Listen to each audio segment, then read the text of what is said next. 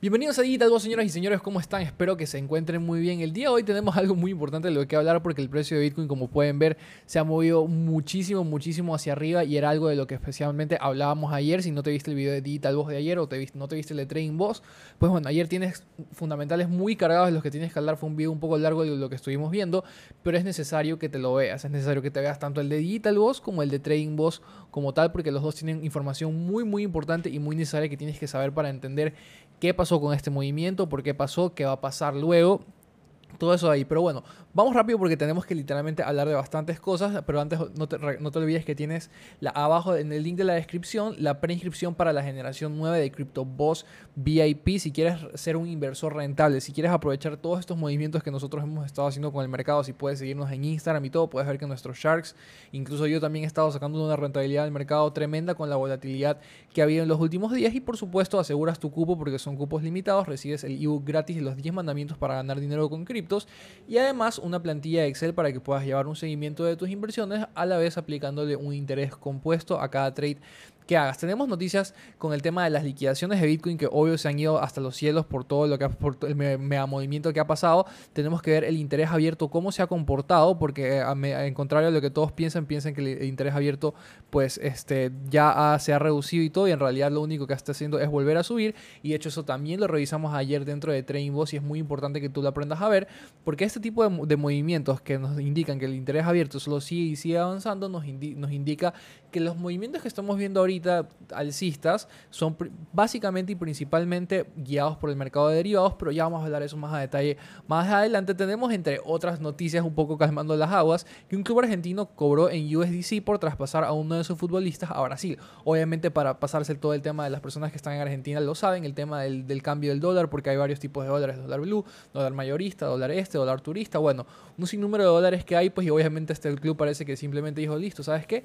Anda a Brasil nomás, te lo vendo, pero me lo pagas en USDC. Se saltaron toda la cantidad de, impuestos enormes que tuvieron que haberse saltado y al mismo tiempo podían seguirse respaldando en dólares sin, sin, tener que pasarse pues a pesos, ¿no? Y para el final tenemos algo muy importante y esto es un fundamental que tienen que saber todas las personas que tengan una cuenta en Coinbase porque Katie Wood, que es una de las principales inversionistas de, de, Wall Street de un fondo muy conocido que se llama ARK Investments, ha vendido la mayoría de su portafolio de Coinbase, de las acciones de Coinbase, y pues ya sabemos que cuando esto empieza a fallar o empiezan a haber ciertos problemas con, las, con la cotización de las acciones o la empresa le suele ir mal, pues hubo cierta controversia de qué llegaría a pasar en caso de que Coinbase quiebre o algo por el estilo y tenía que ver bastante con los tokens que estaban dentro de tu cuenta si es que eras un, un user de Coinbase. Entonces tienes que tener mucho cuidado con eso, pero ya lo vamos a ver más adelante adelante. ¿Qué tenemos con CoinMarketCap? Un aumento del 8% del criptomercado, pues no es raro ver ese tipo de movimientos con toda esta velota que se está pegando Bitcoin, que bueno, ya, ya está descansando un poquito más, pero no es raro ver un 8.16% de crecimiento con esa mega velota y especialmente en un día de alta, altísima volatilidad y eso que eso no acaba hoy porque aún mañana tenemos como, como vamos a poder revisar más adelante, tenemos la noticia de los datos más que nada se anuncian los datos del PIB de Estados Unidos que corresponden al Producto Interno Bruto para ver el crecimiento del país de manera macroeconómica. Entonces, si esos datos son negativos o resultan en decrecimiento, significaría que oficialmente macroeconómicamente Estados Unidos habría entrado en una recesión y pues aún los datos de hoy ya se los esperaban, ya creo que todo el mundo se lo sabía, pero los datos de mañana son los que realmente se están esperando y son los, los que tenemos que ponerles bastante ojo. Tenemos a Bitcoin en el primer puesto en 22.705, tenemos a Ethereum en el segundo puesto en 1.603, tenemos Cardano en el octavo puesto con 50 centavos, Solana casi llegando a los 40 centavos, POMS muy muy interesante como podemos ver dentro de las últimas 24 horas, 9%, 10%, 7%, casi 15% Ethereum volviendo a la zona de los 1.600 y por supuesto para todos esos Shiba Inu holders en el puesto 16 en los 11.17 27 con un crecimiento en las últimas 24 horas de aproximadamente un 7% y ahí y ahí quiso incrementarse un poquito más, pues, ¿no? Ahora, vamos a, vamos a hablar de este tema de acá, de la Fed subiendo las tasas de los intereses. Tasas de intereses, tipos de intereses, ya lo hemos hablado y no lo vamos a hablar tan a detalle hoy porque ayer precisamente por eso hicimos un, un video muy detallado, un video mucho más largo de lo normal para que ustedes pudieran entender esto de acá. Entonces, si tú no sabes qué, es las tasas, qué son las tasas de intereses, en qué afecta el Producto Interno Bruto, en qué afecta una recesión o qué es una recesión macroeconómica, todo eso lo tienes en el video de ayer para que lo puedas ver. Hoy vamos a ir por encima porque son cosas que ya explicamos y no podemos estancarnos de nuevo en esto. Pero especialmente, más que nada, esto es una medida contractiva de la economía que la hayan subido en 0.75% y más que nada indica que la, la reunión pasada subieron 0.75%, en esta volvieron a subir 0.75%. Eso significa que la Fed está diciendo prácticamente que la, la, subida de, hace, la subida de la reunión anterior pues no tuvo mucho efecto sobre la inflación y que no está funcionando. Entonces decidieron echar otro 0.75% para ver si es que las cosas se mejoraban y aquí ya no hay una ya no hay reuniones de la Fed hasta septiembre y es algo que tenemos que tener muy pendientes porque en el mes de agosto no va a haber reuniones de la Fed. Eso quiere decir que habrá muchos datos para poder analizar hasta septiembre que sea la siguiente reunión y tendremos que ver qué pasa en todo este mes de agosto que vamos a estar como que en ascuas porque no va a haber algún fundamental quizás muy importante como una reunión de la Reserva Federal para poder pues darle cierto movimiento muy crucial al mercado o algo por el estilo, ¿no? Entonces, esto hay que tenerlo muy pendiente, pero ojo, te repito, no. Mañana es, es, es el tema del reporte que lo revisamos ayer, igualmente te lo voy a poner acá de nuevo, es el reporte del Producto Interno Bruto de Estados Unidos, que hasta ahorita estamos en la fase eh, hablando de partes macroeconómicas, pues no. Mañana, como puedes ver en investing.com, tú puedes ver esto en la parte de Economic Calendar, tú ajustas acá la hora a tu, a tu zona horaria preferida o la que, en la que estés, y listo, bajas y bajas y bajas y vas a poder ver acá que está aquí que primero va a haber declaraciones de Janet Yellen, que es la presidenta de la Fed, y luego vamos a poder ver el reporte del PIB trimestral, es decir, el segundo, el segundo trimestre del año, y esto es lo que nosotros tenemos que esperar. Actualmente se encuentra en menos 1.6%, pero en caso de que esté en menos 1.7, menos 1. Con tal de que sea negativo, de que no haya crecimiento, se estima que sea 0.5%, pero si no hay crecimiento como tal, eso va a hacer que prácticamente definitivamente se considera una recesión macroeconómica. La Casa Blanca ha estado queriendo decir que no, que sí, que no, no puede ser, queriendo sacarse quizás un poco por encima todo el tema, pero la realidad es esta acá y que si hay dos, dos trimestres seguidos de crecimiento económico en los que el país no crece, se considera ya una recesión. Entonces, eso es lo que tenemos que estar pendientes bastante. Ahora, esto de acá es una gráfica que nosotros revisamos dentro de TradingBoss. De nuevo, dentro de TradingBoss también especificamos muchísimas cosas y enseñamos muchísimas cosas allá. Así que si tú no te viste el video de ayer, anda, míratelo también. Los dos videos de ayer son muy cruciales para que entiendas la situación del mercado y por qué se dio el pump de hoy. Pero básicamente, esto de acá, esta gráfica, nosotros la analizábamos y veíamos el interés abierto de Bitcoin. ¿Y cuál es la diferencia? El interés abierto de Bitcoin, que es la línea verde que podemos ver por acá, es la cantidad de apalancamiento, la cantidad de interés o la cantidad de dinero que se está utilizando dentro del mercado de derivados para poder apalancarse en operaciones dentro del mercado de derivados, o sea, de futuros o perpetuos, bueno, lo que sea. Y la, la línea amarilla que estamos viendo acá es la línea de Bitcoin. Ahora, nosotros podemos ver una constante acá dentro de esta gráfica y es que cada vez que el interés abierto se va por encima del precio de Bitcoin, cuando Bitcoin corrige, todo este interés baja bastante y eso es lo que darían bastantes liquidaciones. Luego acá pasó exactamente lo mismo, abajo de nuevo, acá como que quiso hacer algo parecido, pero bueno, ahí se, se, mantuvo subiendo y se ha mantenido en esa, en esa constante, no teniendo altos más altos y bajos más altos que son dignos de un movimiento alcista dentro del interés abierto, ¿no? Entonces, ¿qué podemos esperar? Recordemos que si Bitcoin vuelve a ser una de un movimiento bastante fuerte, porque ahorita hizo un movimiento bastante fuerte hacia arriba, ojo, pero vemos que esto sigue aumentando. ¿Por qué? Porque en realidad las liquidaciones bastante fuertes las podemos ver cuando se liquidan long, se liquidan posiciones, porque recordemos que cuando el precio sube, en realidad se liquidan, son posiciones que están en profit, no quiere decir que las de short no sean en profit, pero se liquida mucho más cuando el precio baja que cuando el precio sube, porque nosotros habíamos revisado algo bastante importante, y es que cuando el precio de varios activos como estos, como Bitcoin, como Ethereum, como Solana, bajan, recordemos que estos activos son puestos como colaterales dentro de, préstamos de plataformas descentralizadas, bueno, etcétera, etcétera. Y si el precio de esos activos baja mucho, esas, esas posiciones de préstamos se liquidan y las, las plataformas DeFi tienen que liquidar ese Ethereum, ese Bitcoin y ese Solana para recuperar lo que habían prestado a la persona que no devolvió el dinero o que se le, se le liquidó el préstamo por otra parte, pues no.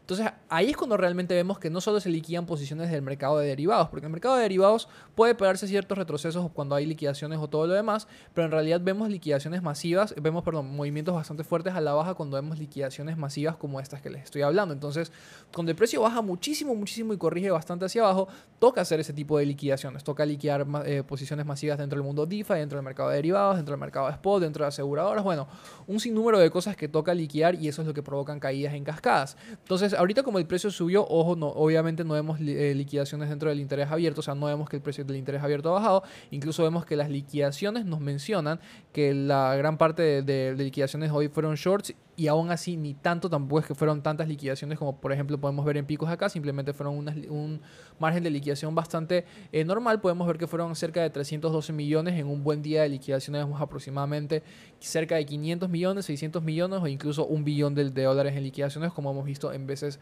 anteriores, ¿no? Entonces esto es muy importante que tú lo sepas, son datos muy importantes que tú lo sepas reconocer y si no, los, y si no sabes a qué me refiero o quieres saber muchísimo más de todo lo que te estoy hablando, te recomiendo que te veas el video de ayer de Trading Boss en el que explicamos todo eso con muchísimo, muchísimo detalle. Ahora, antes de pasar a la gráfica de Bitcoin, para que si en caso de que tú estés interesado en poder traer todo este todos estos movimientos que estamos acá y todos los movimientos que van a ver mañana, porque mañana también va a ser un día con muchísima, muchísima, muchísima volatilidad, 28 de julio.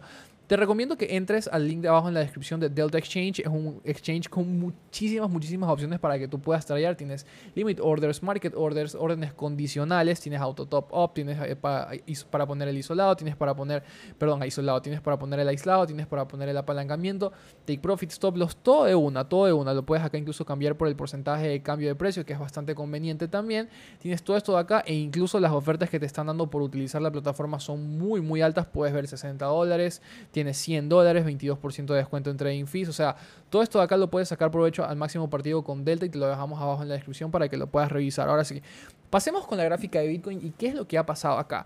Nosotros analizábamos en la gráfica de ayer de Bitcoin que lo más probable que pase, íbamos a la gráfica de una hora para verlo con mucho más detalle. Nosotros analizamos el precio de Bitcoin cuando estaba por acá, si no me equivoco, fue ayer, no, no, tuvo que haber sido, tuvo que haber sido por acá. Sí, fue por aquí, por aquí, por aquí, o por acá. Ayer fue 26 y nosotros grabamos casi como a las 2, 3 de la tarde. Sí, fue, fue entre esta zona de acá que nosotros grabamos, que ya habíamos visto que había tocado la parte inferior. Nosotros habíamos hablado de un movimiento llamado Whale Splash y Whale, perdón, Whale Jump y Whale Splash dentro de Train Boss. Acá lo habíamos visto por encima, pero no lo tratamos tan a detalle. Entonces, ¿de qué se trata este movimiento que nosotros hablábamos? Es que es muy importante saberlo. Cuando hay movimientos muy importantes, perdón, más que nada fundamentales muy importantes, las ballenas suelen hacer este tipo de cosas para manipular el precio, porque hablábamos, pues, ¿no? Que bastante gente está diciendo, bueno, con los tipos de intereses el, precio va a bajar bastante porque va a corregir, va a corregir, va a corregir. Entonces, bastante gente que puso un short aquí o bastante gente que puso shorts aquí porque las ballenas están viendo los libros de órdenes y ven que hay muchos shorts consolidados en esta zona, por ejemplo, bastantes shorts que se hicieron dentro de esta zona de acá o incluso hasta un poquito más alto, ¿qué es lo que hace la ballena? Sale a hacer su salto. Dice, bueno, aquí es cuando yo entro a hacer mi manipulación. Entonces la ballena sale, salta, te liquida todas esas posiciones, todos esos stop loss de todas estas posiciones que estaban acá te liquida, te viene precisamente hasta esta zona de acá. En realidad nosotros teníamos proyectada que iba a ser el salto de ballena hasta esta zona de acá, hasta la zona de la media, pero ha agarrado mucha más fuerza que es totalmente normal dentro de un mercado manipulado. Pues no, las ballenas suelen hacerse así. De hecho, la, última vez que lo vimos cuando hablábamos de, esta, de, esta, de este movimiento de aquí, veíamos que era perfectamente probable que el precio incluso se vaya por encima de estas zonas de acá, porque cuando el precio se manipula, se manipula con muchísima, muchísima fuerza. Obviamente si van a entrar a manipular el mercado, no lo van a hacer por un par de porcentajes, un 2%, un 3% van a entrar a manipularlo, pero bien, pues no, y eso fue lo que pasó acá. Entonces, cuando la ballena salta, obviamente llega un punto en el que ya tiene, se le, acaba la fuerza, llega el, salto a su punto más máximo, y luego, ¿qué pasa? La ballena tiene que volver a caer, y cuando cae, cae con muchísima fuerza y deja pues bastante splash, pues no saca bastante, bastante agua. Entonces, cuando cae, cae con fuerza y rompe todos estos soportes, rompe todo esto acá, específicamente no podemos decir como que ah, va a romper de una mañana todos estos soportes. Siempre hemos hablado que tenemos que ir de manera paulatina. Si rompe este, esta parte inferior del banderín bajista que hemos estado viendo, listo, tendríamos que ver si rompe la zona de los cerca de los 20.000. Si rompe la zona de los 20.000, tendríamos que estar cerca de, la, de la zona de los 19.000 o 19.418. Y si después de que rompa esa zona, podemos esperar a ver... Eh, que toque este, este soporte de acá de nuevo y si es que lo quiere romper. Pues, pero, tenemos que ir parte por parte. Pues no, no podemos ir hacia lo loco a decir, ya, sí, Bitcoin se va a los 13 mil dólares o algo por el estilo. No. Siempre hay que ser conservadores con nuestro, con nuestro análisis, siempre ir paso a paso, no ir adelantándonos ningún tipo de, de paso o de análisis que pueda, que pueda darnos el mercado. ¿Listo? Entonces, todo esto lo explicamos, lo explicamos también dentro de, del Trading Live de la mañana, que esta es básicamente la estructura de un banderín bajista. Lo vamos a poner dentro de cuatro horas para que se pueda ver mejor. Dentro de un banderín bajista existe esta estructura y lo voy a explicar acá, que es esta. Pues no, obviamente existen el rango inferior, el rango, el rango superior, que es donde el precio suele hacer este tipo de movimientos. Empieza a hacer un rango, empieza a hacer un rango y luego en cierto punto el precio ya llega a una parte que se llama el final flag, en el que el precio ya no vuelve a tocar una parte inferior perdón, una parte superior, sino que se queda cerca de la parte superior pero no la toca y es cuando ya el precio empieza a bajar con bastante, bastante, bastante fuerza. Esto es la estructura de un mandarín bajista, pues no un mandarín alcista sería lo contrario. Un mandarín alcista por lo general suele ser de manera horizontal o un poquito inclinado hacia abajo también, ya ustedes verán la, la diferencia.